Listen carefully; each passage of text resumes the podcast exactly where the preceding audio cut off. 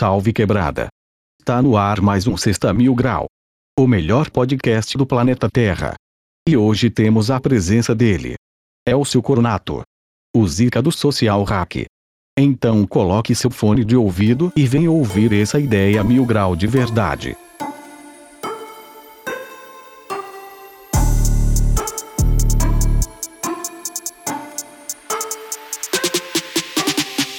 Salve quebrada, está começando mais um Sexta Mil Grau aqui na sua plataforma de áudio preferida.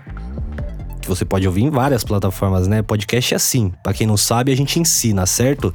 Tá começando o Sexta Mil Grau. Hoje eu estou com ele, Elcio Coronato. Seja bem-vindo ao Sexta Mil Grau, meu democrata. Muito obrigado, Mil Grau. É uma honra estar aqui no seu programa, porque você, é um, você sabe que eu sou um fã seu, né? Você é um fã meu? Lógico que eu sou, pô. Caralho, mano. Eu falo bem de você em todo lugar que eu vou. E não é puxar saquismo de verdade, que eu lembro muito bem quando você entrou no Desimpedidos. Hum, cara. Inclusive, você tava na reunião de. na minha entrevista de emprego lá. Não, né? eu vou, ser, vou, vou contar Que não uma era entrevista, na é, eu real. vou, eu vou né? contar a história. Eu, sei, eu acho que eu já te falei isso, né? Bastidores. Bastidores.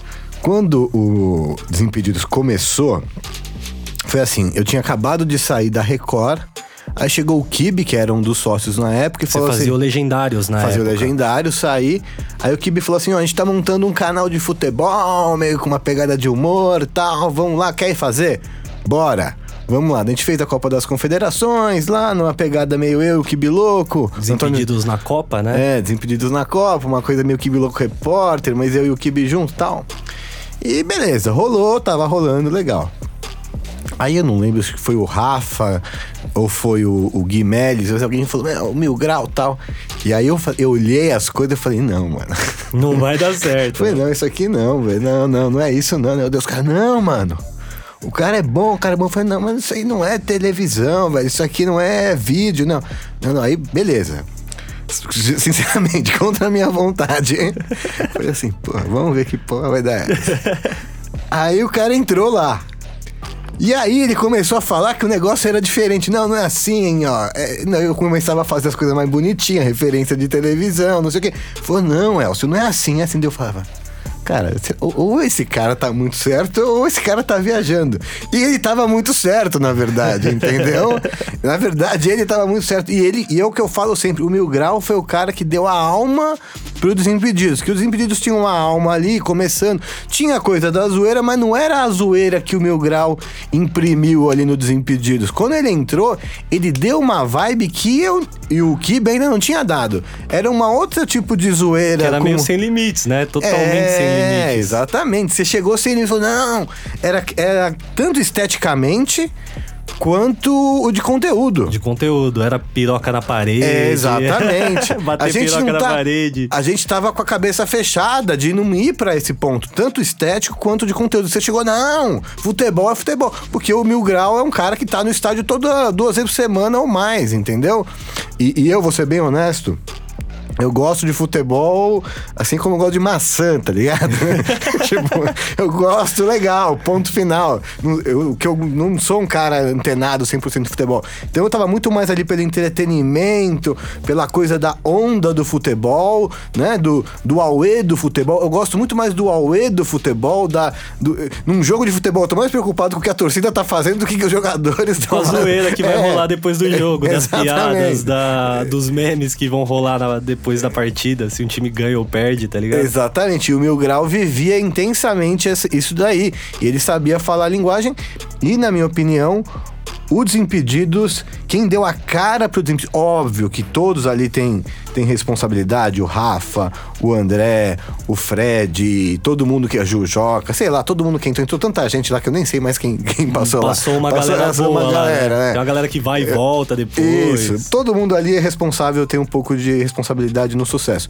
Mas eu acho que o- a entrada do Mil Grau foi uma virada de chave ali na cara do Desimpedidos, que até hoje o Desimpedidos tem um pouco disso, perdeu um pouco, foi se adaptando às novas realidades, digamos assim. Exato. Mas ficou plantado ali aquela raiz que você colocou ali no, no começo. Da zoeira sem limites. Foi, Porra, foi. da hora ouvir isso de você, Não, mano. é sério. Inclusive, você foi o cara que chegou e falou: não, você tem que aparecer na câmera e fazer umas paradas. Foi, que, foi. Rendeu um dos momentos mais mágicos da história do Desimpedidos, que foi aquele desinformado. Sim, eu lembro exato- servidor, É, que era a câmera na mão, não tinha nem tripé, era a câmera na mão, aquelas câmeras gigantes que o Porque não tinha nem Paulinho- estúdio. Não tinha estúdio, era tipo uma ilha lá. Eu lembro que foi e o a seguinte. parte de, da parte onde a galera é, comandava a parada, né? Sim. A parte do, do, do business. Porque era o seguinte, o, quando você entrou, o, o que pegou mesmo foi o Gols da Zoeira. Que era o que, Google Tradutor narrando. que você arrebentou, que virou o carro-chefe do canal. E a gente fez aquele quadro lá que era o contos de cada jogador. Tinha o contos do Exato. Vampeta, Contos do conto Amaral. que era legal pra caramba.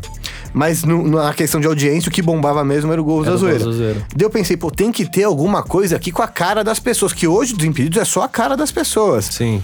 E aí a minha referência foi o, o portaria do Porta dos Fundos que eles estavam fazendo Que na eles época. respondiam os comentários da É. galera. Aí eu falei, eu não sei se você lembra, a primeira proposta minha não era nem eu e você apresentar, foi você e o Guimeles. Lembra que eu botei vocês Putz, trancados? eu, lembro, eu ia falar isso, que, É. putz, você é visionário pra caralho, mano. Vou te falar um bagulho, que eu lembro que você teve um dia que colocou a gente na frente do notebook, você lembra disso? Isso, isso. E falou, reaja a esse vídeo. É. Numa época que o React não era nada Exato, no YouTube. é.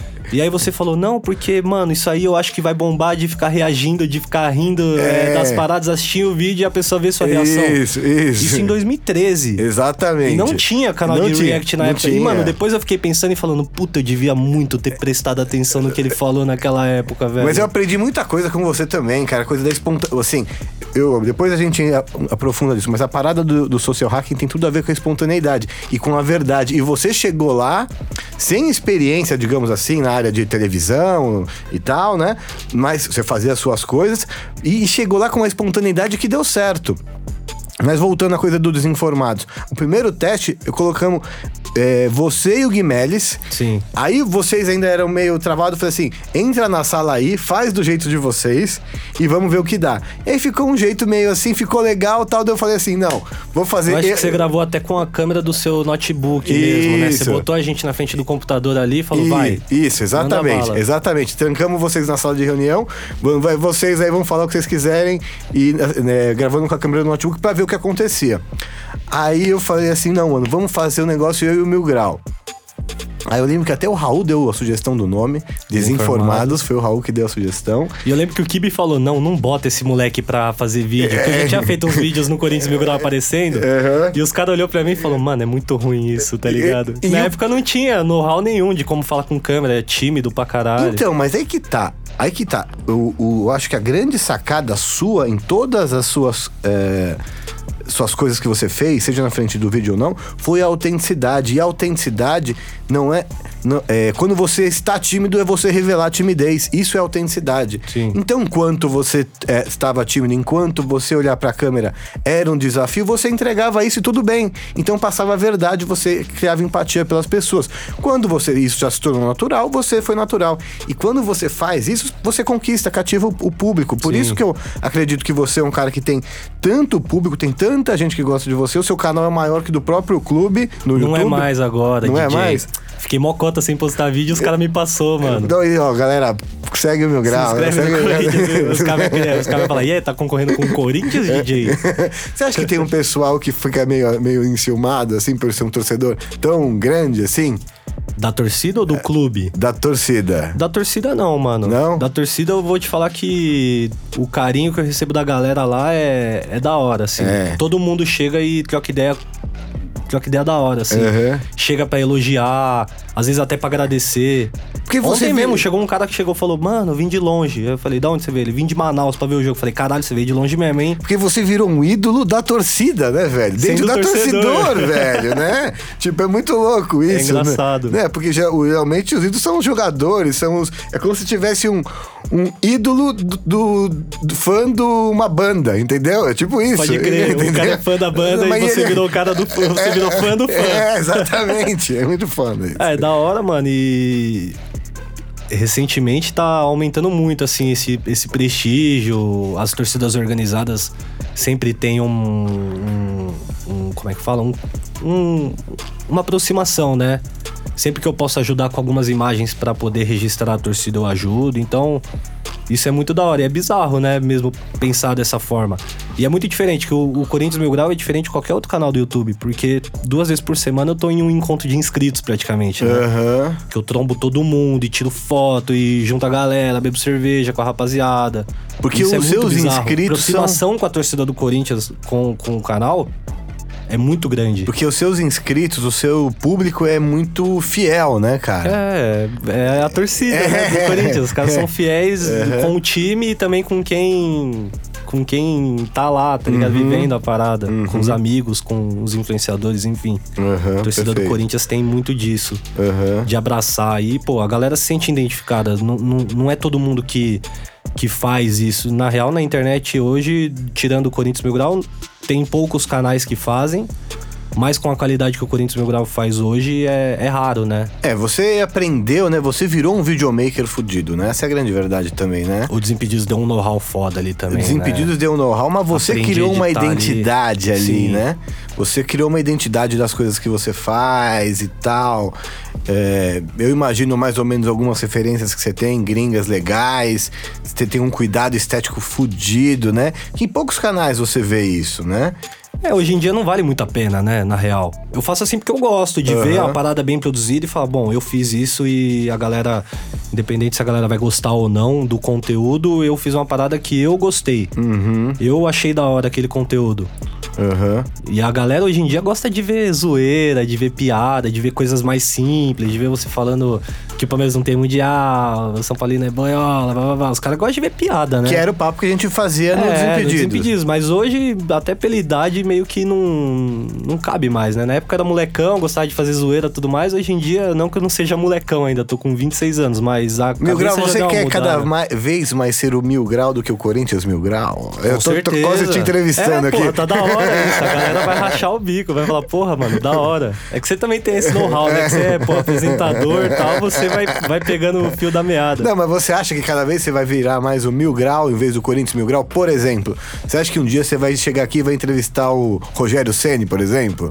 Pô, não veria problema nenhum, mano, Entendeu? na real. E- e- eu e acho menos- importante isso. Aham. Acho importante isso, ter essa identificação com a torcida do Corinthians, mas também mostrar que é, por trás do cara que vai lá e faz os vídeos maloqueirão, na arquibancada e tudo mais, tem uma pessoa normal que fala sobre diversos assuntos Sim. e, e pode fazer outras coisas que não sejam relacionadas ao Corinthians. Sim, então eu acho que seu canal. cê- mas você pretende imprimir isso no seu canal? Pretendo, é uma, uma coisa que eu penso já há alguns, alguns dois anos aí. Por exemplo, De vai. mudar talvez para canal do Mil Grau ou só Mil Grau.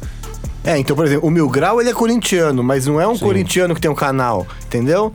Por exemplo, então vai, de repente você tem lá no seu canal, pode ter um vídeo de você no Caribe. Curtindo o rolê. É, sei lá, entendeu? Que sem. de- de- totalmente desconexo com o jogo do Corinthians. Ou Porque, até com futebol também, né? Mas de repente não.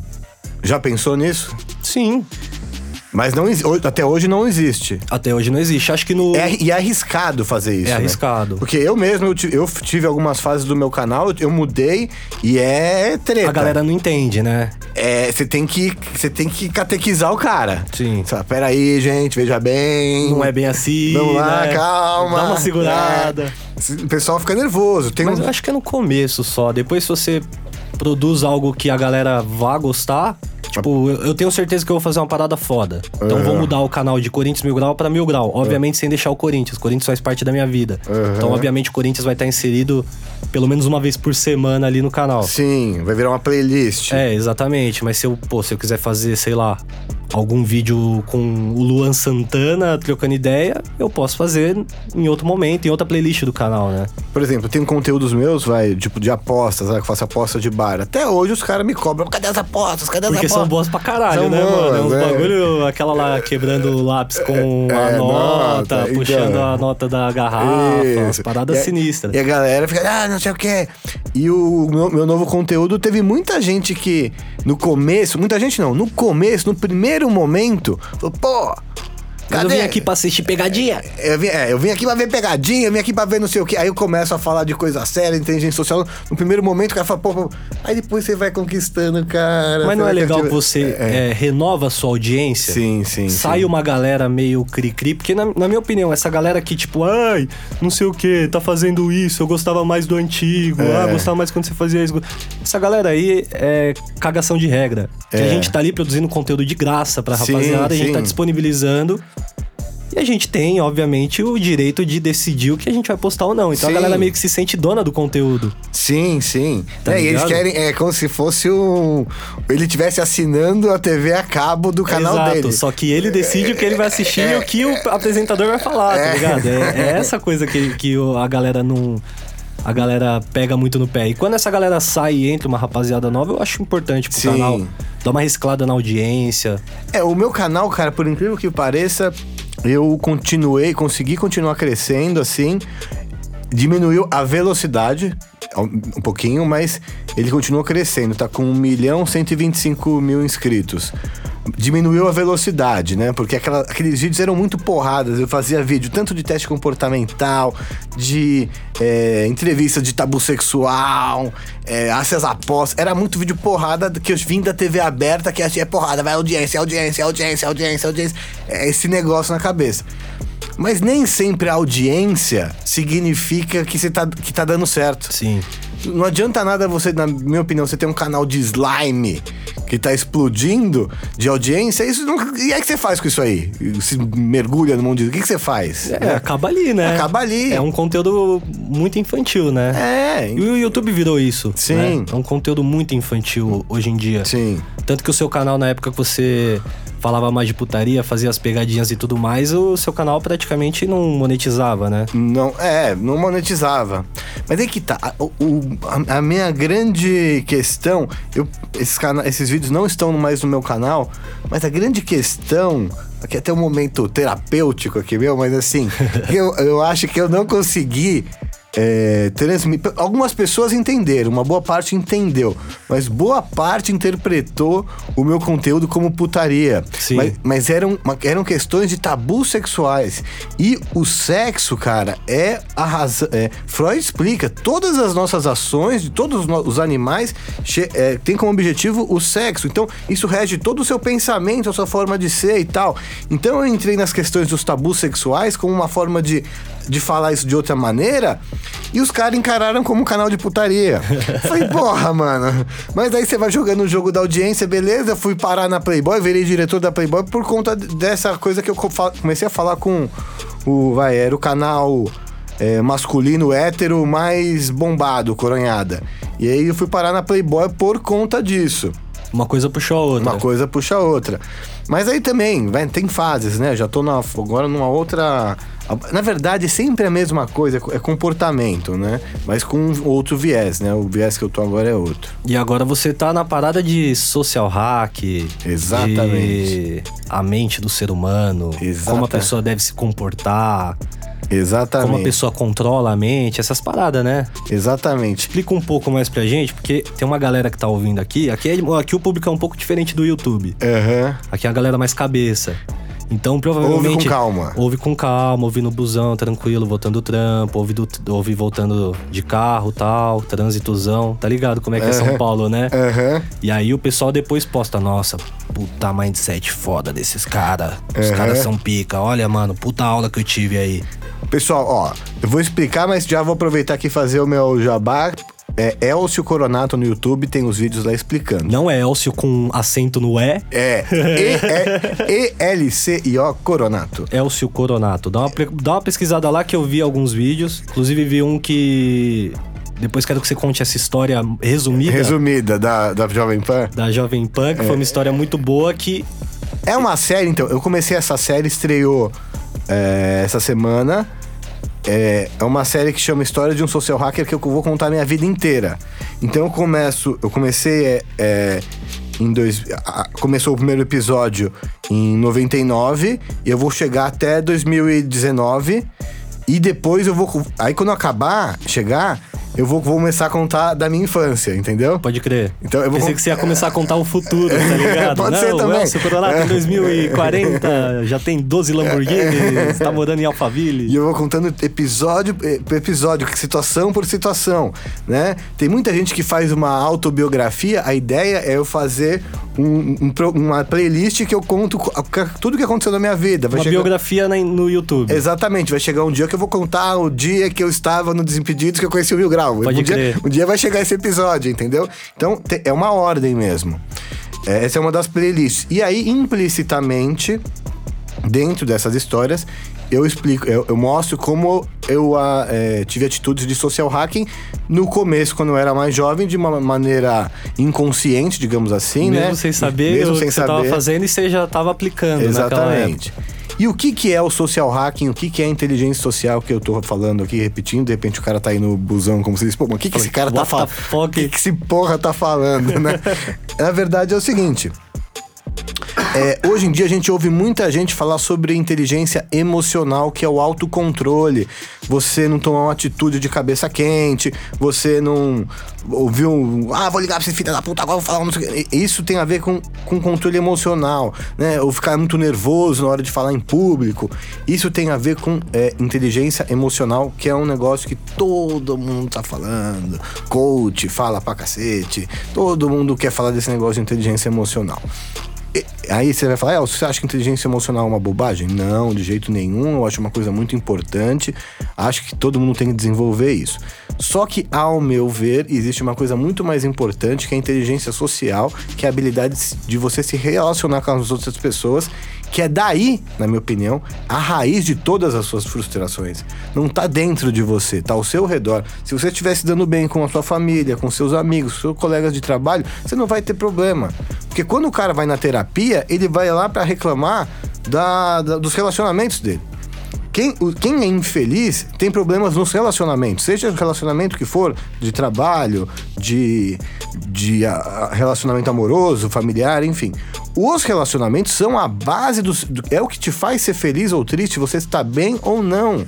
Então, quando. a- a- e tem inclusive um estudo de Harvard que fe- durou 80 anos, começou em 1938 e acabou em 2018. Os caras ficaram estudando 724 pessoas, tentando descobrir qual era a razão da felicidade das pessoas. Se os caras eram ricos, pobres, viajaram o mundo, tal, tal, tal, tal, tal. Fizeram uma análise da vida dos caras toda. De dois em dois anos, eles analisavam os caras, estudavam os caras faziam pesquisas totais sobre os caras. E o que, que- qual foi o resultado que chegaram?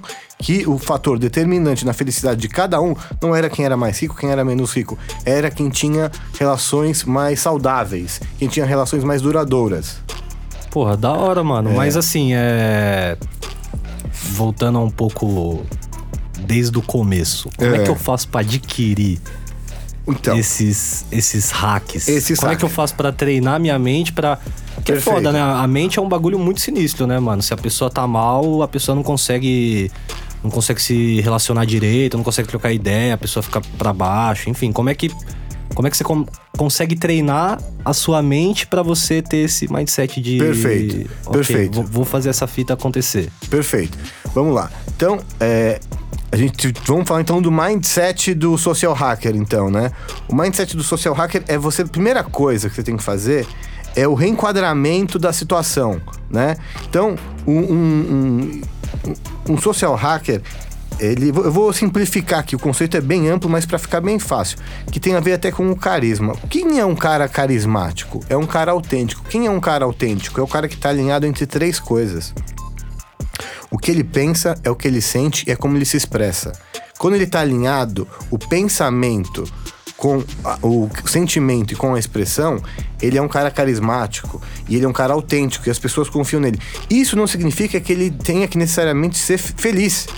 Se o cara tá se sentindo triste, ele tá se mostrando triste, está se expressando triste, as pessoas vão ter empatia por ele. Isso é fundamental, você essa autenticidade. Quando as pessoas têm essa empatia pela pessoa, você se sente confortável ao redor dessas pessoas. E aí você não, logo você não vai entrar numa é- depressão é uma coisa, eu não sou médico aqui, tá? Depressão tem várias raízes aí, tá? Mas você vai estar com uma, vai estar se sentindo amparado, acolhido, você vai estar se sentindo bem com as pessoas ao seu redor, OK? Então, é- essa parte faz parte do mindset. Enquadramento para a positividade. A positividade potencializa tudo isso. O que que é positividade? É um cara que vai chegar, é, vai ver toda a situação, mas ver o lado bom. Por exemplo, vai, você é um cara que Puta, vai. E isso é muito difícil de fazer hoje em dia, né, mano? Então, é. Eu, não, muito difícil assim. é, no subconsciente, as pessoas meio que já pegam pra reclamar do, do- da parada ruim e não pensar na parada boa que aconteceu. Sempre tem um lado ruim, tem o ônus e o bônus. Por né? exemplo, você é um cara que vai. Vamos pegar um, um- um mundo que você domina. Você tá no estádio direto. Vamos supor que o Corinthians perde um jogo. Vai ter um cara que vai ficar reclamando. Sim. E vai ter um cara que vai falar: Não, mas foi bom perder esse jogo, porque vai se preparar, porque vai ter o próximo jogo. É bom perder agora, é melhor perder antes, porque se perder.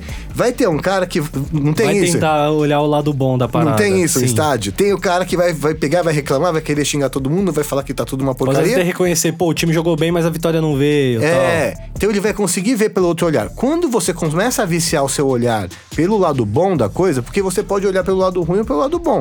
Você começa a vibrar nisso aí e vai entrando nessa vibração positiva e naturalmente você vai caminhando em cima disso e vai ficando melhor nisso. Beleza, aí existem as técnicas. Existem N técnicas. As técnicas não são técnicas que eu aprendi em livros e cursos e tudo mais. Eu, na verdade, aprendi em cursos, em livros e tudo mais, mas teve, tem a minha interpretação, a minha forma de colocar isso, entendeu? Não existe social hacking ensinado por ninguém no mundo, entendeu? Da forma que eu ensino. Até porque o jeito que você age, que você faz as paradas, o, o jeito que você. Que você treina a sua. é, não sei nem se é treinar a sua mente, mas a, a forma com que você lida com as coisas é diferente com a forma que eu vou lidar. Sim. Então a forma com que eu vou usar o social hack é diferente da que você vai usar. Mas Sim. eu posso usar a sua base pra tentar me encontrar, tá ligado? Perfeito, eu vou te ensinar. Só que diferentemente de inteligência emocional, que existe uma cartilha ensinando tudo, a inteligência social fui eu de- desenvolvi isso aí para ensinar as pessoas, entendeu? Através de muita observação, experiência pessoal e, obviamente, leitura de pessoas sendo como referência, mas não é um copy-paste. O que eu digo é que hoje em dia tem muita gente dando curso, dando palestra, que na verdade que o cara nada mais faz, ele eh, repete o que ele leu num livro. E, e o, o social hacking não é isso. É uma, é, é uma interpretação multidisciplinar, tanto de referências de, de autores que já existem, como de experiência pessoal e, e de insight pessoal de- e de experiências que eu busquei na minha vida nesses últimos tempos, que, que são das mais diversas possíveis aqui. É até meio complicado falar as coisas que eu fiz, porque as pessoas vão achar que eu- é meio místico o negócio. Porque eu frequentei lugares diferentes para entender até questões de religião, entender olhares diferentes, começar. Porque na- nada é só psicológico, ou só técnico, ou só médico. Né? Às vezes tem um cara ali que ele tá mostrando um negócio de uma maneira religiosa, mas tem um negócio ali. Fala, pô, tem um negócio ali. então eu prestei atenção muito em questões religiosas. Então, juntei tudo isso e, e- e trouxe um formato para apresentar para as pessoas isso, entendeu? Que é, que é o que tá no, no canal de YouTube. Vai, só, vai ser só canal do YouTube ou você vai lançar uns cursos? Vai, então, o vai... vai lançar o curso esse, esse ninguém primeir, em primeira mão. Caralho, exclusivo, aqui Exclusivo. no Corinthians Mil Grau. Já puxou, já puxou o gancho, né? Pra você. Vai ter o curso, provavelmente. A gente. Provavelmente em um, um mês ou menos a gente vai lançar o curso. Vai ter o, o Fire Festival da, do Hotmart, vai ter agora em setembro. Eu quero lançar depois. Mas já tá tudo pronto o curso para lançar. Que agora é o que tá bombando, é, é isso, né? É, O eu- pessoal tá, tá bastante engajado em fazer curso, essas paradas de hack social. Exatamente. Porque o, o que acontece é o seguinte: a, o, a gente chegou numa era que a gente tem acesso. Imagina 30 anos atrás, você queria aprender alguma coisa. O que, você tinha que fazer, meu? Você tinha que achar um professor, ir na biblioteca, ficar achando, caçando livro, não sei o que, não sei o que, não sei o que. E era muito difícil você achar isso e você dedicar muito tempo para descobrir uma coisa. Hoje, a gente tem acesso a tudo. Basta você ficar lá se dedicar um pouco de tempo no computador, você acessa a tudo. E aí a gente chegou num- agora num terceiro ponto. A gente precisa de um cara que vai dar uma curadoria pra você, que vai te trazer isso mastigado pra você, vai falando, é isso, ó. Você não precisa ficar procurando tudo, entendeu? Sim. Então, é, é, é o terceiro, na minha opinião, é o terceiro ponto que a gente tá, o terceiro tempo dessa, dessa coisa da- do descobrimento. E eu acho que é por isso que também tá acelerando tanto as mudanças no mundo, porque todo mundo tem acesso a tudo. Por exemplo, aqui, ó, a gente tá gravando um podcast, você faz vídeos com câmeras que seria impensável gravar aqueles Isso há vídeos. 30 anos atrás. É, nem, nem 10 10 anos atrás. anos atrás, fazer uns vídeos que você faz com aquelas, aqueles efeitos, fala, meu, esse cara aí. É o pô, gastaram milhões pra fazer isso aí, Sim. entendeu? Então a velocidade tá mudando porque tá todo mundo com acesso à informação e à tecnologia. Então, a- a- por isso que tá tudo mudando tão mais tão rápido. Caralho, é um bagulho meio Black Mirror, já assistiu? É, Sim, Mano, claro. não é muito Black Mirror essas paradas? Você não fica com um pouco de medo? Puta, mano, as máquinas, o bagulho, os caras vão dominar tudo. Cara- só. Daqui a pouco nós vamos estar aqui gravando podcast, vai entrar aqueles robô, cachorro, Então, cara, abrindo cê- a porta e dando um tiro na nossa cabeça, Você já viu aquela hipótese da simulação? Já ouviu falar disso? Qual? É o seguinte: é uma hipótese que nós. Que a gente vive numa que simulação. nós já somos uma simulação. Pode crer. Que acho que o Elon Musk, se eu não me engano, ele falou que assim, a chance da gente não ser uma simulação é, é menos de 1%. Da gente não ser uma simulação É. é menos de 1%. É. só um cara que botou um carro no espaço. Eu acho que ele Exatamente. manja um pouco, tá Exata- ligado? Exatamente. Ele é o novo Rockefeller, né? O cara é o maior milionário, um dos maiores milionários do mundo que tá dominando tudo e o cara entende. E assim, tem uns caras, a gente tem que entender também que conseguem ver as coisas antes, né? A sociedade ela é, ela vai pra frente com esses visionários, entendeu? Se eu acredito ou não, não, não sei. Mas também eu sei que se eu acreditar ou não, não vai mudar nada na minha vida, Não entendeu? vai. Mas você, mesmo você pode falar, não acredito, mas fica com a pulga atrás da É orelha. lógico. Começa a pensar nisso pra caralho. Conse- começa. É tipo a mesma fita quando você começa a pensar no fim. É, No fim que fim? No fim. Fim da vida? No fim, no fim, tá ligado? O que, que vai ser o fim depois que acabou tudo? A vida? É, depois que acabou tudo. O fim. Tenta Quando- pensar no. no- Quando você morre? É, quando você morre, acabou a vida pra você. É. O fim. O que que tem depois, tá ligado? Será que você Então, só dorme? é. Será que você vai piscar, vai acordar no corpo de um de um indiano, tá ligado? E vai viver lá na Índia por Tá ligado, mano? É, é foda isso, Não, né? cara, você Se começa- for uma simulação, tem isso. A gente vai morrer, vai dar game over, nós vamos resetar em outro. Mas sem a memória apagada? Não sei. Ah, é que tem gente que fala que lembra das coisas do passado. Não, porque eu fui um, cowboy em Então, cara- 1830. Eu acho que assim, uma coisa que é muito louca, quando você começa a entrar nesses papos mais profundos assim, você vai conhecendo pessoas e vai tendo referência, ao mesmo tempo que hoje a gente tem acesso a muita informação, sabe muito mais coisa, ou tem possibilidade de saber muito mais coisa hoje do que se sabia no passado, até no passado recente, a gente ainda vive numa bolha numa bolha de informação, numa bolha de referência, seja em relação à medicina, que é só assim que se cura as coisas, seja em relação ao que é o universo, ao que é a vida. Tem caras na Índia que falam coisas e vivem coisas que a gente nem imagina. Né? A, gente, a gente vive numa bolha ainda, né? Então acho que ainda vai evoluir isso e vai. O, o mundo tá globalizado, mas ele tá, mas, mas ele não tá.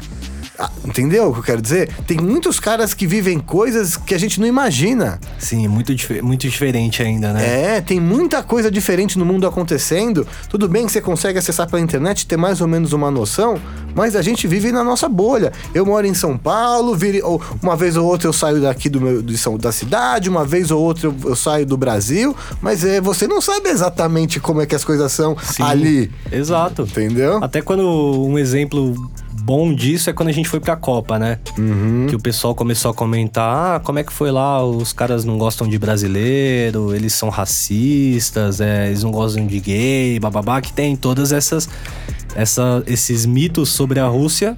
Afinal de contas, o país que era a União Soviética até Uhum. 20 anos, 30, 20, 30 anos atrás, né?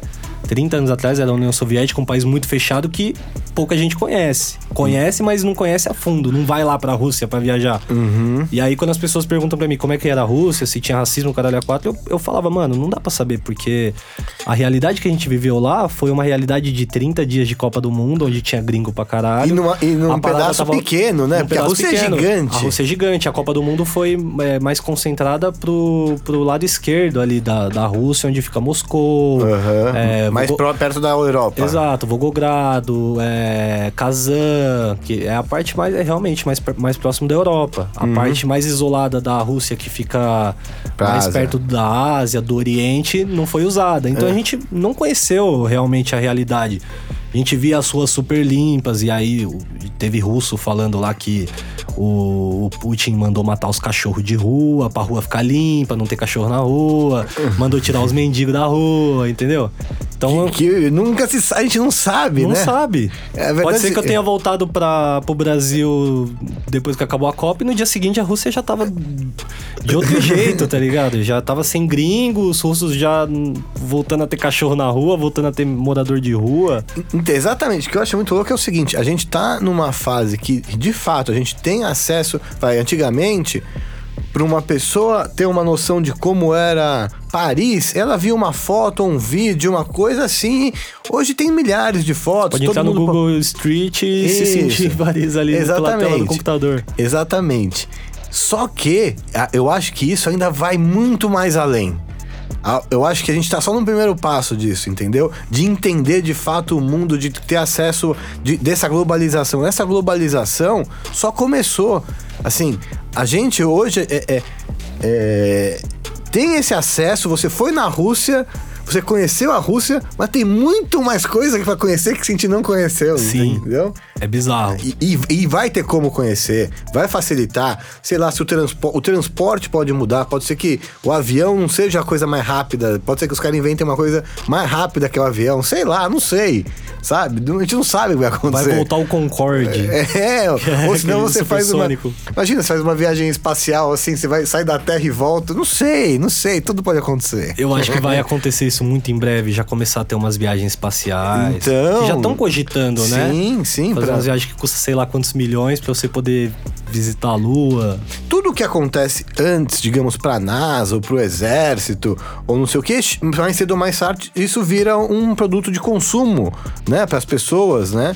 Que é o Google Street, o- isso aí era coisa de satélite de espionagem. Hoje todo mundo usa isso aí pra, pra, pra qualquer coisa, Pra entendeu? poder viajar pra Paris É. enquanto tá aqui em São Paulo. É, entendeu? na Brigadeiro. Exatamente. Tô na Brigadeiro mexendo no Google Street View e viajando em Paris ao mesmo tempo. É, você pega aquele Google Earth lá, você joga, pum, pá, vai lá, você cai numa ilha do meio nada, você vê o negócio, é, muito louco Um isso. bagulho in- interessante é que, porra, eu peguei a parte do, da internet praticamente. Tenho Hum. 25, 20, vou, vou fazer 26 anos agora, no final do ano.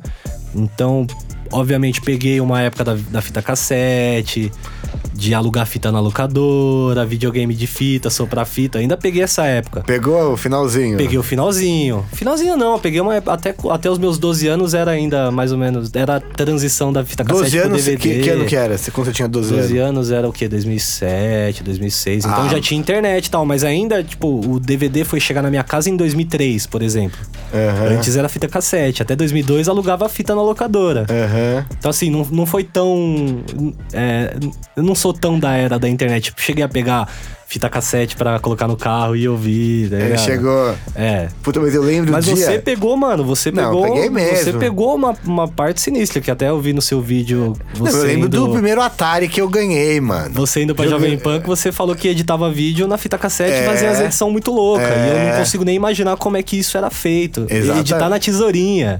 É, não era tesourinha, era, era como se. Tesourinha é o cinema, né? Tesourinha é o cinema, que você vai cortando filme e tal. Eu era intuitivamente. Eu pegava, falando, não, meu, eu quero fazer um vídeo. Eu tinha que inventar aquilo, ca- cabeando os videocassetes na televisão, gravar e fazer o vídeo da minha cabeça. E eu, meu pai tinha uma câmera, eu gravava e fazia isso na loucura e saía uns vídeos meio, meio bosta, mas era legal. Era, pra, pra, pra época era sensacional, porque a galera falava, meu. Ninguém fazia. Ninguém Como é que fazia. você sabe fazer isso? Como é, que você É. sabe colocar música no negócio? Cara, eu lembro que uma vez eu fui no centro da cidade, eu descobri uma fitinha. Não era uma fitinha, era um aparelhinho que você colocava ele no, no rádio. Que, assim, o rádio tinha. Tinha aqueles rádios que tinha duas fitas, sabe? Sim. É, que de, pra ser passado de uma fita pra outra. Sim. Aí você tinha uma fita. Tipo, uma- não era uma fita, era um aparelho que você encaixava lá, saía um fio e você conseguia colocar. a- é, dar o play na fita. Através desse negócio saía um fio e você plugava na entrada de áudio do, do videocassete. Assim que eu sonorizava o, botava tipo música nos meus vídeos, Ah, entendeu? você tipo apertava o play na parada Isso. e apertava o rec na, na, na fita cassete. Isso. Aí o, o rádio mandava a transmissão pra, pra, Pra TV televisão, e isso. gravava a tela já com áudio. Isso. Caralho, que sinistro, É, mano. mano. E eu achando o osso botar as trilhas. Ô, Doriba, você editando os bagulho lá. Tá achando que é fácil? Já editou áudio assim? Nas fitas cassete, mano? É, era assim, eu botou uns, pô, vai, pegava a fita do Guns N' Roses, aí colocava no, no, na- no espacinho no primeiro, aí no segundo espacinho eu colocava esse aparelhinho. Sim. Esse aparelhinho, ele era uma fita que recebia e tinha um fiozinho P2. Eu pegava esse fiozinho P2 que saía e plugava na entrada de áudio de gravação do, do, do, do- videocassete, né? Porque tem o, o, aquelas três entradas lá, o VGA. Aí no de áudio eu enfiava o que tava saindo do rádio. Só que da- do de vídeo era do outro videocassete, entendeu? Sim. Então eu dava. Mano, mó gambiarra do caralho. Muito. Aí eu dava play. Eu dava play no. No, em um videocassete e dava play na, na, no- na fita. E aí e botava pra gravar a, a outra fita. Então, entendeu? A viagem? Nossa, mano, o máximo, o máximo que eu fazia era alugar o filme na locadora, pegava a fita virgem e gravava por cima, no, pegava dois fita, fita cassete, né? É. Aí pegava um, colocava um do lado do outro, encaixava os cabos, colocava pra gravar de um pro outro. Aí ficava rodando a fita lá e gravando, passando pra outra. Aham. Isso foi o máximo que eu fiz com fita cassete, mano. Não consigo nem imaginar como é que você fazia É, isso. isso, era, isso envolvia fita cassete e fita VHS, né? Porque, enfim, eu fazia umas coisas, aí eu mostrava pra molecada, a molecada achava legal tal. Mas ao mesmo tempo que achava legal, eu falava, "É, foda-se, sabe? é o seu idiota que fica perdendo tempo fazendo isso. É tipo pré-YouTube, né? Sim. Você fazer vídeos caseiros, dar uma editada e mostrar pros amigos. né? Mais ou menos o Exatamente, que já, já, já era um visionário naquela época. E eu gravava a galera no prédio, né? Aí, não, porque quando eu fazia só com as minhas coisas, a galera não ligava. Mas quando eu fazia, gravava a molecada E depois. eles se viam, aí, sim. ai, caralho, Aí sim, show, aí tô na show. TV. Eu tô na TV, exatamente, tô na TV. Você faz um negócio. Puta, já é muito fácil você se, tipo, se gravar e ver sua imagem. Antigamente, quando você se via na televisão com um vídeo amador, era muito foda, né, mano? Cara, eu lembro, se- é, inclusive em algum momento nesse história de Social Hacker eu vou colocar isso. Quando meu pai comprou a câmera. Porque hoje todas as crianças nascem, todo mundo tem celular e grava o filho. O filho não tá nem aí que o pai tá gravando. Quando o meu pai pegava a câmera e apontava pra mim, Era eu ficava outra- pulando igual um macaco, assim, na frente. ah, ah, aqui, tipo assim, caralho, eu tô aparecendo na frente do filmadora, mano, tá ligado? Era outra E brisa. eu sabia que ia aparecer aquilo na televisão, na televisão da minha casa. Sim, hora. só isso já era demais. Porque fazia isso, aí qualquer coisa, eu, eu fazendo na sala, imitava qualquer coisa. Eu, tipo, era a época mais ou menos do Terminator, eu ficava imitando o Arnold Schwarzenegger dando tiro. aí eu pegava, botava na televisão e falava. Ah, que demais! Caralho, eu sou o Arnold Eu sou Schwarzenegger. Schwarzenegger, eu tô na televisão, cara. Isso era muito emocionante. Então, essa geração que qualquer celular grava a criança, a criança não tem Não essa. tem isso, né? Eu acho que por um lado é melhor, porque era um êxtase tão louco você se ver na televisão, velho. Ah, mas sei lá, acho que eles perdem um pouco desse encanto. Hoje tá tudo muito fácil, né, velho? Tá. Por tá. um lado é bom, obviamente, a tecnologia acho que não vem pra atrapalhar, pra falar, não, porque as crianças hoje em dia ficam só no videogame. Sim. Não sei o quê. Querendo ou não, a tecnologia veio pra ajudar. Cara, eu- Basta, basta a pessoa ter educação pra saber aproveitar da forma certa ou não. Eu joguei Mas muito ou não- videogame, cara. Muito, pra cacete. Porque eu tive todos. Eu comecei com Atari, né? Aí eu fiquei pouco tempo com a Atari, já tive o Master System. Aí o Master System eu deschavei, o Wonder Boy. Aí era o outro. Joguei muito aqui, aquele do tirinho, do patinho lá. Enfim, eu joguei jogava muito Puta, um. qual que era, é, não sei, puta, qual era o nome daquele jogo que vinha na memória? Tinha o do Sonic É. e tinha Alex Kidd. Alex Kidd, joguei Alex muito Kidd também. É muito louco. Então eu joguei muito videogame, só que eu jogava muito é, futebol por esse ladrão no meu prédio. O que eu acho que essa molecada, ela não equilibra tanto. Ou né? é muito de um ou é muito do outro. É, porque- E na no final das contas acaba sendo muita internet, porque é onde tá Isso, todo mundo ali, né? Exatamente. Você vai, você vê uma escola qualquer, independente da, da classe social da escola, a molecada tá o tempo inteiro no, no celular. Ela tá no, no intervalo, ela não interage é, olhando olho no olho, né? Eles ficam lá no intervalo mexendo no celular. Inclusive, eu acho quem sou eu pra dar ordem aqui, pra, por- mas eu acho que por uma forma de educação, é, a criança, quando entra numa, na escola, devia devia ser proibido ter. Entrar com o celular na Entrar com o escola. celular. Fala assim, ó, o pai, assim, você quer falar com seu filho? Tem o telefone da escola. Sim. Você liga aqui, você fala com seu filho, a gente vai chamar. E- e- Meu, eu vivi- quantas gerações viveram assim e ninguém morreu? Não deu nada, né? É. Porque tira de fato a atenção. Pra caralho. Tipo, E, chega. é, e a molecada acho que não, não. Puta, mano, é difícil, difícil falar, né? Mas eu vejo que a molecada hoje em dia não. Não interage muito com outras pessoas pessoalmente. Perfeito. As pessoas vão, vão trocar ideia com você, olham pra baixo, elas olham pro lado, elas Exatamente. ficam meio. Eu mesmo tenho isso e tento mudar pra caralho de preciso olhar mais na cara das pessoas, preciso parar de olhar mais pra baixo quando as pessoas falam comigo, que é uma forma de você Fugir. fugir, exatamente. Porque o celular, E a mesmo- molecada, a molecada hoje em dia tá muito nisso, né? É. O celular ele aproximou quem tá longe e distanciou quem, quem tá, perto. caralho. Essa é a brisa, entendeu? E aí que entra a parada Muito que eu falo isso. da inteligência social do social hacking, entendeu? Que as pessoas estão perdendo a habilidade De se comunicar. de se comunicar e se conectar. Antigamente, você ia pra uma baladinha, bicho, você chegou lá, você tá ainda meio tímido, meio travado, não sei o que, você não sabe o que fazer, ô meu. Ah, ah, eu vou ter que falar com alguém. Exato. Não vou poder ficar aqui parado o tempo todo. Agora o que acontece? Você tá deslocado, você, Você baixa, pega o celular, baixa o mexe, celular e fica mexendo, fica no seu se mundinho. distraindo. Você foge, você foge da realidade. O celular é uma fuga. Sendo que antes você não tinha alternativa. Você ia ter que interagir com as pessoas. Ou você ir embora. É, exatamente. Você não tinha pra onde correr. Hoje o celular é uma fuga, né? Então assim, você pode olhar um, qualquer tipo de situação, elevador, né? Aquele momento meio que você tem Constrangedor. É, que você tem 20 segundos ou menos pra interagir. O que, que a maioria das pessoas faz? Pega o celular. Pega o celular só pra não ter Mesmo que falar. quando não tem sinal dentro do Nada, elevador. é, no metrô, linha amarela. É. Mano, é sinistro isso, linha amarela. Eu chego no metrô, já boto o celular no bolso. Eu sei que não vai funcionar na linha amarela. Eu entro no vagão, tá todo mundo mexendo na porra do celular. Mandando mensagem que não chega na hora, tá ligado? Porque o cara tá viciado no negócio. Para você que tá ouvindo isso, não sei se você já pegou pra fazer isso, mas chega num lugar público, tipo praça de alimentação de shopping, ônibus, um ponto de ônibus. Mano, todo mundo mexendo no celular. Sim. É difícil você ver uma pessoa que não tá mexendo no celular. Difícil, é difícil. Geralmente é uma pessoa mais velha. Sim.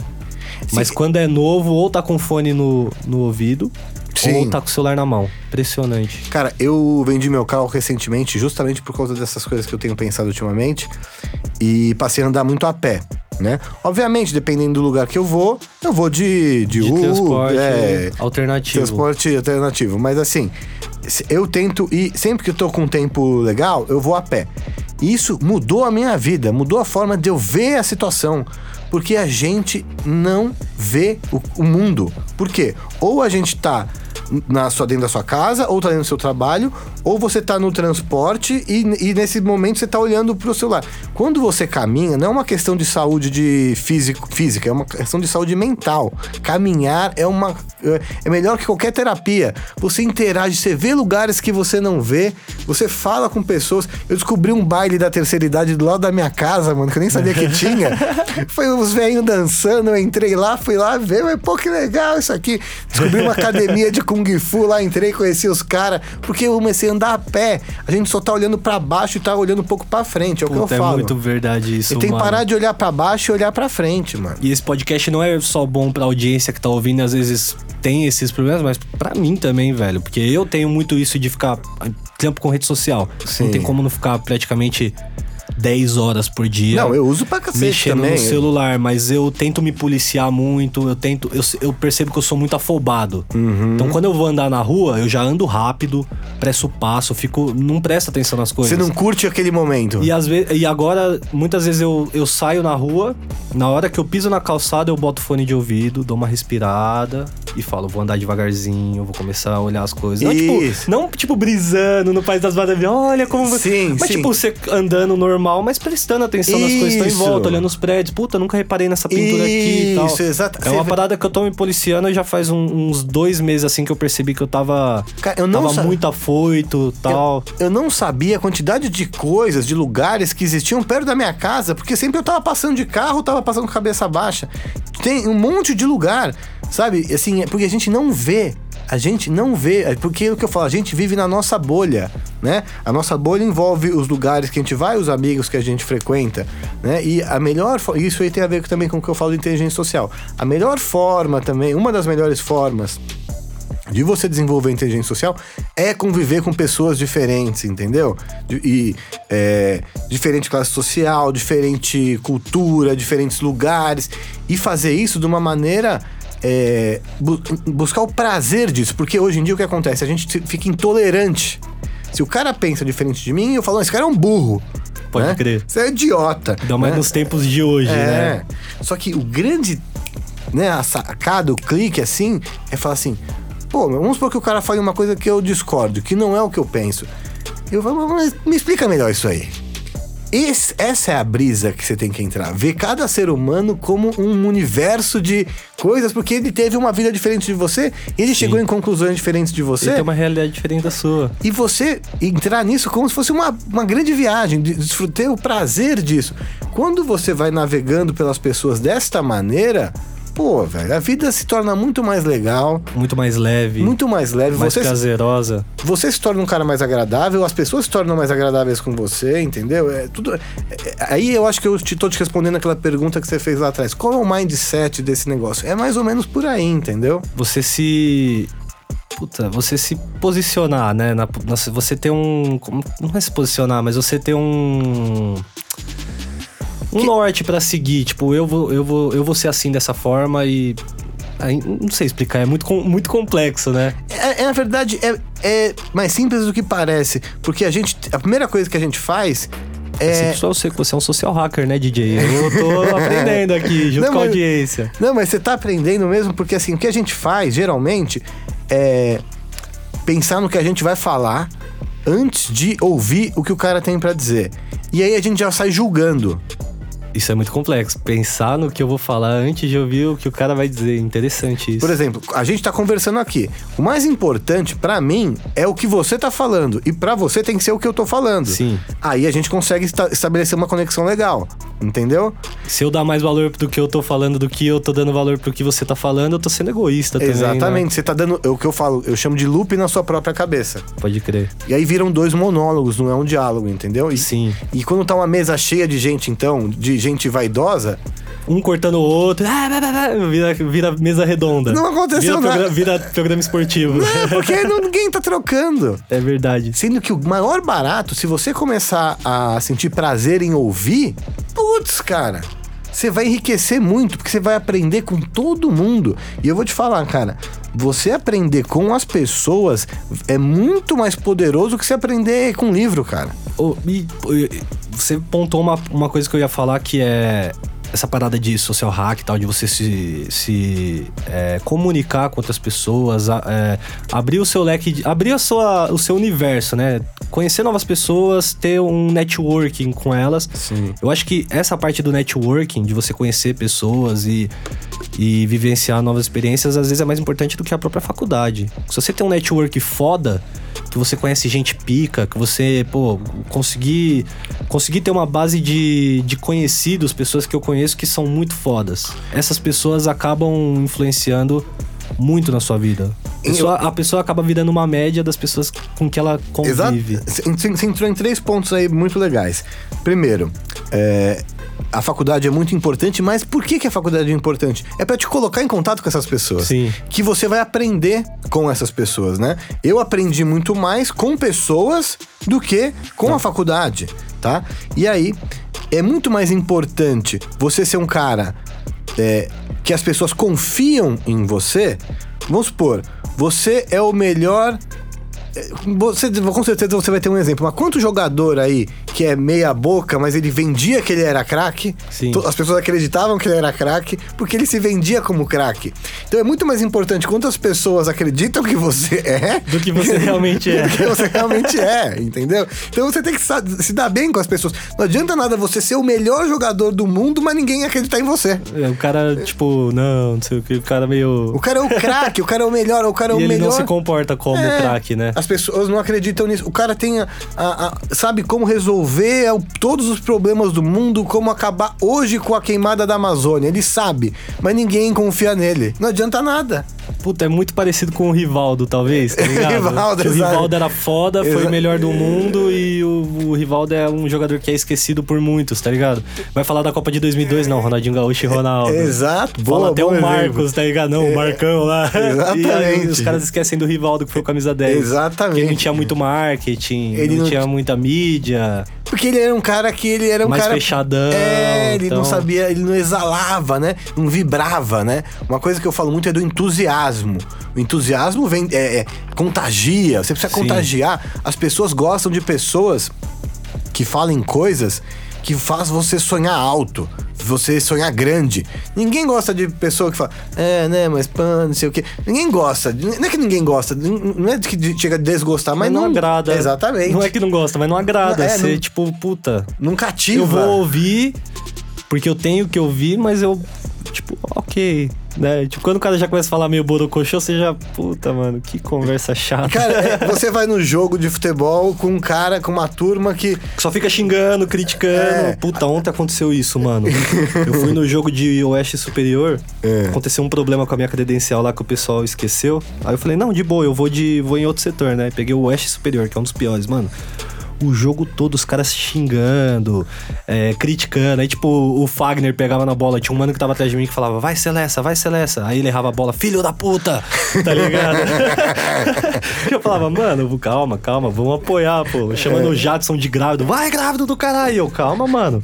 Você tá muito exaltado, parça. Uhum. Só sabe criticar, mano. Exatamente. Não apoia, não fala, vai, Corinthians, sei o quê. Só fica E aí, na negatividade. aí você vai torcer com uma outra galera, uma outra turma que vai, Corinthians, sei o quê. Aí já é outra briga. É uma outra viagem, a experiência é outra. Você sai de lá feliz pra cima. Obviamente, se ganha ou perde, você fica mais ou menos feliz, mas aquela energia daquele momento foi outro. Exato. É muito melhor você perder com a torcida É. né, no mesmo ritmo que você do que você perder e ainda ouvir o cara xingando todo Sim. mundo. Você vai sair do estádio puto, concordando com o cara, falando, realmente os caras são os filhos da puta. Exatamente. Mal pra caralho. E isso não é ser um otimista bobão, é você saber ver as coisas pelo lado certo.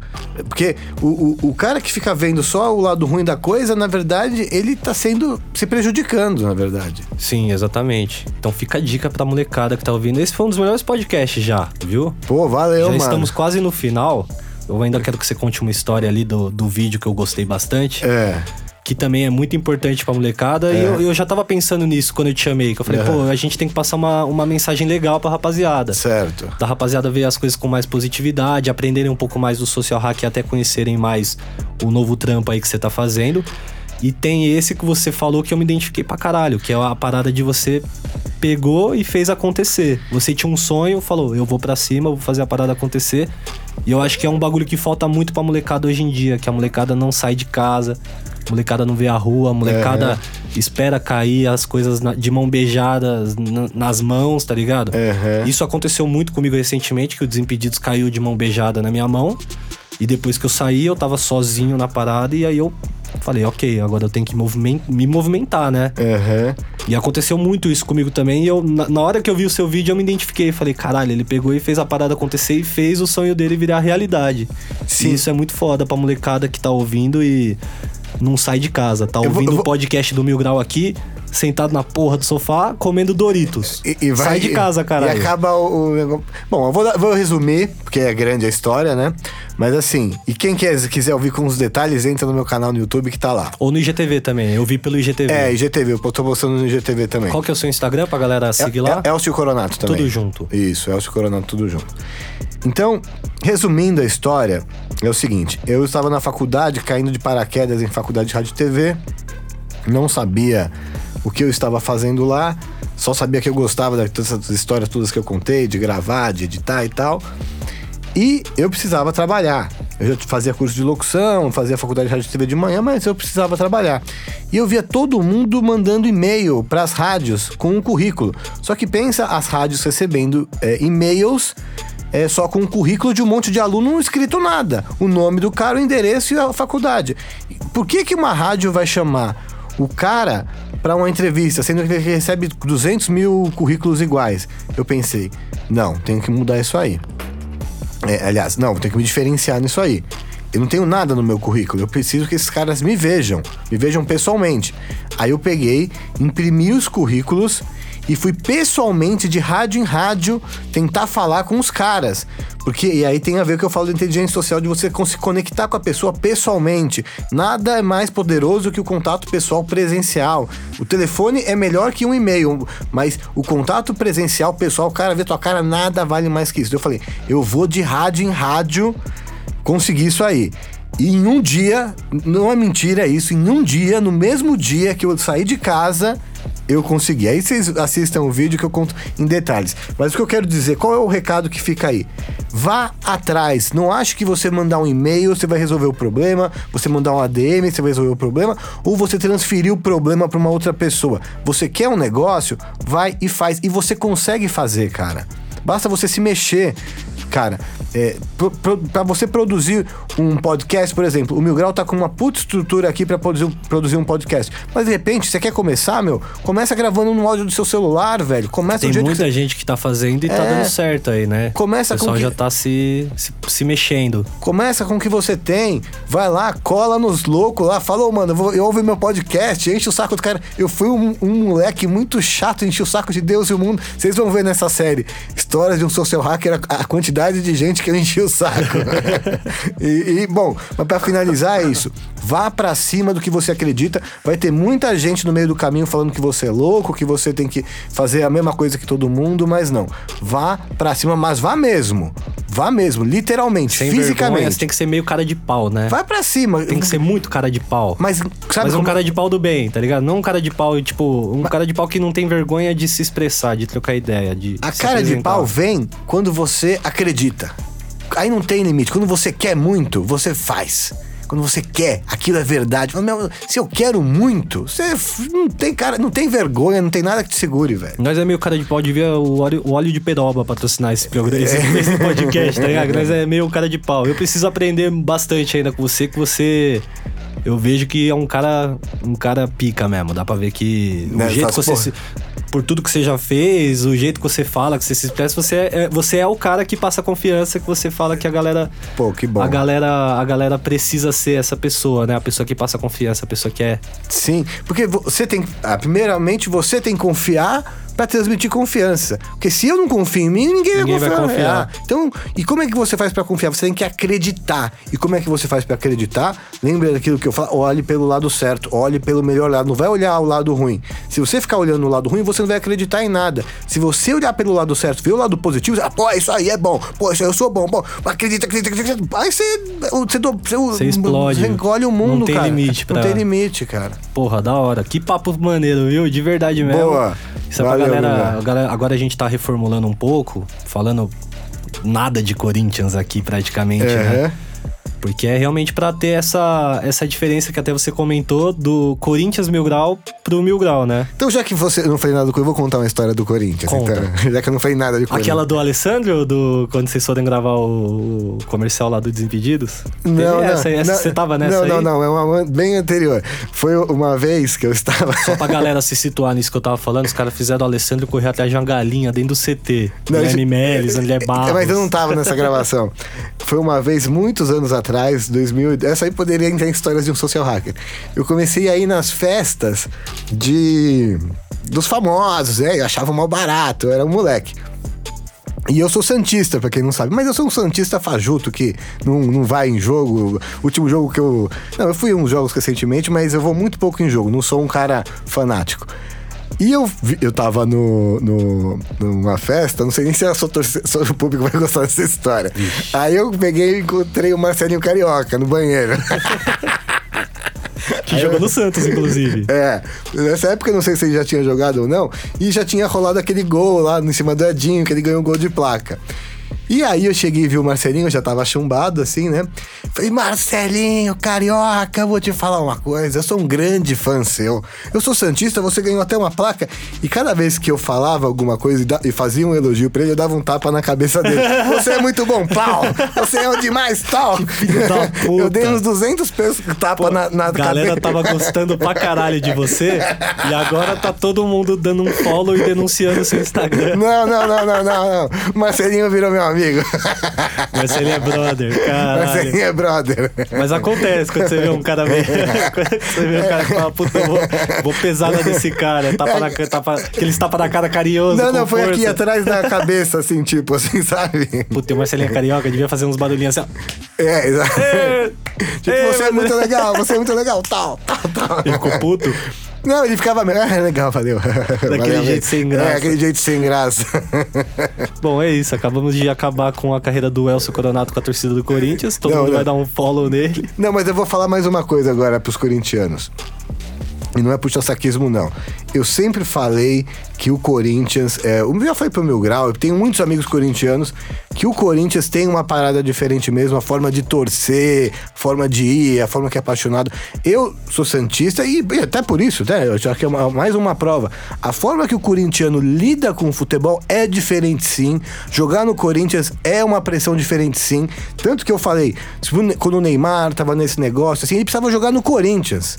Pra, pra, pra, pra- Entrar ele- na linha. Entrar na linha, ele entendeu o que é pressão, entendeu?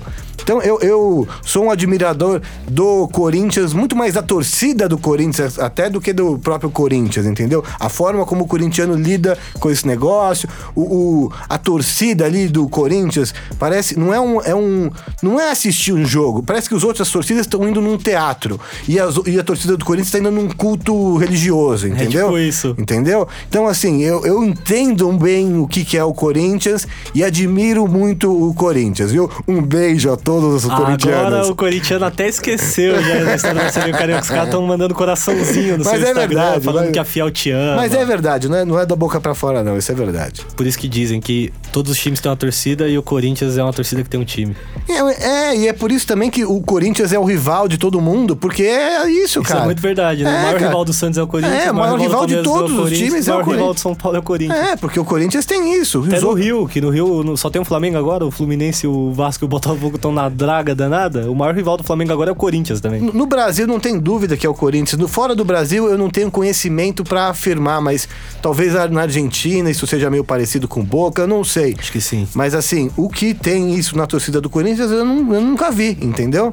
A forma que o negócio é, é uma coisa é, parecida com um culto religioso, com uma, fe- uma sabe, um, um festival de rave que tá todo mundo naquela vibração, sabe? Que você Todo cria uma. mundo na, na mesma sintonia. É, cara, exatamente. Isso tem a ver com um monte de coisa, até é, que muita gente encara como coisa mística. Mas é chamam de egrégora, quando você tem muitas pessoas com o mesmo pensamento e, e- e- e- enfim. Até por isso que, pode, às vezes, intuitivamente, muito torcedor fica puto quando o cara pega e, fica zicando, porque afeta essa vibração positiva Sim, da torcida, exato. entendeu? Tipo, quando o cara grita gol antes, É, entre toma outras tapa na coisas. cabeça, pouco na arena ali, viu? Entre outras coisas, Entre né? outras coisas. A torcida faz sim, pode parecer loucura, mas faz, influencia sim. Não é coisa de, de macumbeiro, não, velho. Influencia sim no resultado do jogo, velho. E a torcida do Corinthians é sinistra, É caralho. sinistra, é. Agora vou- o título desse podcast vai ser Elcio muda o Santos pelo Corinthians. O, o Nelsinho, ele fala sempre, você é um corintiano enrustido. Pouquinho, pouquinho, pouquinho. Deu pra ver que você é um pouquinho coringão, louco. Aí, mano, obrigado Valeu. pela participação. Valeu. Esse que foi um dos melhores podcasts aí pra molecada pensar um pouco. E com certeza eles pensaram. Vão começar a tirar essa bunda gorda deles de cima da cadeira. E vão começar a correr mais atrás das paradas. E vai lá assistir o canal do Elcio. Isso. Elcio Coronato no YouTube, tem Elcio Coronato também no Instagram, que ele tá E- e tô- postando eu no tô no IGTV. Spotify também. Eu tô meio preguiçoso, mas tem uns 10 podcasts É meus mesmo? aí. Você tá fazendo podcast? É, tem lá, tem Elcio lá. Coronato também. Elcio Coronato, é. E é sobre social hack. É, é mais ou menos. São entrevistas que eu já fiz. Tem, e são entrevistas, são entrevistas. Pensa num podcast sobre social hack que eu acho que vai bombar, viu? Boa. Aí boa. nós trocamos umas ideias aqui, nós faz a produção pra você. Fechou. O bagulho vai ser, vai ser louco. Fechou. Fechou? Elcio, valeu. Valeu. pela participação, tamo junto. Eu que agradeço, mano. E até o próximo Sexta Mil Grau na sua plataforma de áudio preferido. O Doriva tá até dando risada que acabou, né, Doriva? Comemora, Doriva. Uma hora de programa e agora você tá liberado. Tamo junto, é nóis. Valeu.